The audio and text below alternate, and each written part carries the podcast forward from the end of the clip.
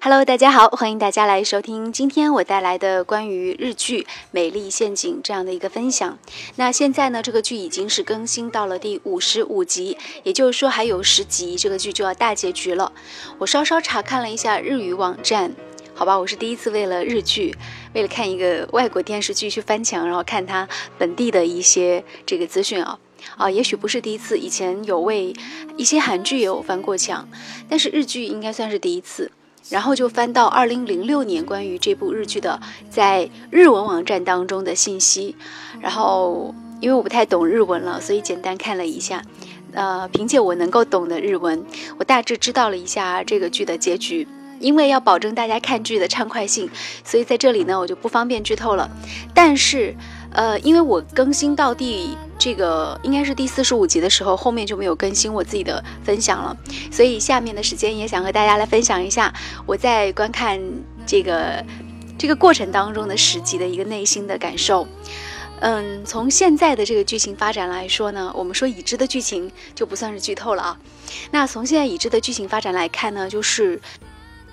也就是说呢，男主人公已经是取得了这个家族当中的人们的信任，然后呢，也成为老爷身边最信任的人。他用的一个伎俩呢，就是看起来是跟这个能氏这个人去一起携手帮老爷管理资金，但最后呢，他就戳穿了能氏，呃，想要去把他们家的这个。整个股票买空，然后把价格拉下来，让他老爷变成一个破产这样一个状况。但实际上，他内心其实是有更大的盘算的，因为这是他跟嗯能氏演的一个苦肉计。那最终呢，他是希望能能够夺得老爷所有全部的财产。他内心其实是有几个王牌，他说还有王牌。现在王牌其实已经出现了，就是那个叫做百香的那个小女孩，三岁，而且她妈妈也已经出现在这个剧情当中了。所以往后发展的话呢，小女孩一定是很重要的，因为她是静武的孩子嘛，也就是不破少爷的孩子。所以老爷看在这个孩子的份上，我相信也会就是感情上会有所倾斜。那还有一个。因素就是说，这个孩子会牵出来这个不破少爷，也就是静武的死究竟是怎么一回事？好吧，我觉得这样说有点杂乱，所以我简单一点来讲。首先，我们来看一下剧中的男女主人公的情感发展。一开始，阿怀是跟泪子之间应该算是一个合作的关系，很多人都看得非常明白啊。呃，合作的关系就是合作伙伴。那么在后来呢，泪子成为了老爷的新娘之后呢，那阿怀对于泪子呢，他更多是一个利用的关系，而且他对于泪子还制造了泪子好像是杀坏害了这个，就是嗯不破少爷的这样的一个。伪证应该说是作伪证，嗯，所以他想控制这个泪子，但最后呢，没有想到是被泪子反打一耙！利用一个自己来毒害自己身体的方式，这个毒药本来是要给老爷喝的，然后呢，就用了反间计，最后是把阿怀送进监狱了。不过呢，四年之后呢，阿怀终于出来了。呃，两个人之间感情究竟怎么样呢？我觉得很多人在看开头的时候，他们两个人有一同看星星的这个场面，然后当时。泪子曾经问过阿怀：“就是你真的不后悔吗？我明天就要成为别人的新娘了。”阿怀当时非常自信，说：“完全不后悔。”不过从现在来看呢，就是对他充满感情的这个小林，他是真心没有那么喜欢了。他的爱，他的所有的情感点，其实都在泪子那里。一旦看到泪子，他的眼睛都没有办法离开泪子，但是他又不能拒绝小林。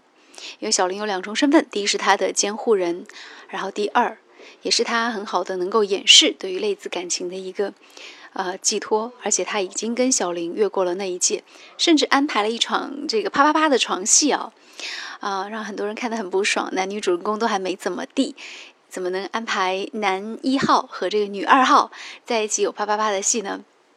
看得人很不爽，那我就记得在呃刚刚更新出来的五十一到五十五集当中，有一个片段我印象很深，就是他们两个人一起来照顾百香，百香是得了麻疹，然后这个当时嗯阿怀就说，如果说你嗯正常的结婚也会是一个很好的妈妈。然后泪子说，如果你正常结婚，也会是一个非常好的爸爸。然后这这时候我们知道，嗯，这个阿玲进来的时候直接说，你们看起来真的是很像一对 couple，嗯，像夫妻的感觉，带着孩子。但是阿怀一定不知道，泪子在当年那个试毒药的时候，已经是丧失了生育的能力了。故事的结局如何呢？嗯，看过不同的版本，但是我相信演了六十五集，他一定会给男女主人公一个交代，就是说让他们彼此袒露心迹。不然的话，哈，让观众苦等了六十五集，到最后一刻都不说出来，不袒露心迹的话，我觉得感觉就好像是一个熟了。熟了的一个一个锅盖，然后你一直闷在那里，一直闷在那里，就不把这个锅盖揭开。至少，如果你一直不揭开的话，那个肉就炖烂了，然后它就爆出来。所以，一定他们是需要找到一个情感的宣泄口，然后彼此道出关于这一生当中没有能够和最爱的人结婚，没有能够和最爱的人结婚在一起的这种遗憾。嗯，当然。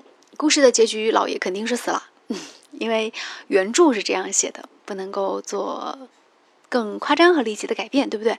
但至于老爷是怎么死的，嗯，他是有另说的，呃，有好几种说法，不过我就不剧透了。但是最后泪子的情感归宿又如何呢？阿怀又会是不是得到了所有的金钱呢？金钱跟爱情。灵魂在哪一个秤上，哪一个天平上得到了一个平衡呢？这个剧看下去，我觉得每个人都会有自己的答案。